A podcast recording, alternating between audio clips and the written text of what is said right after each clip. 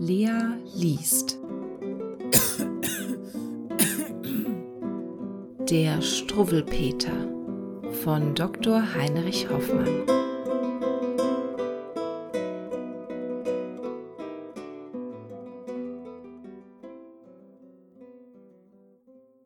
Wenn die Kinder artig sind, kommt zu ihnen das Christkind. Wenn sie ihre Suppe essen und das Brot auch nicht vergessen, wenn sie, ohne Lärm zu machen, still sind bei den sieben Sachen, beim Spaziergehen auf den Gassen von Mama sich führen lassen, bringt es ihnen Guts genug und ein schönes Bilderbuch.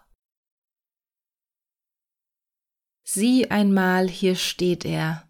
Pfui, der Struwwelpeter, an den Händen beiden ließ er sich nicht schneiden, seine Nägel fast ein Jahr, kämmen ließ er nicht sein Haar, pfui, ruft da ein jeder, garstger Struwwelpeter.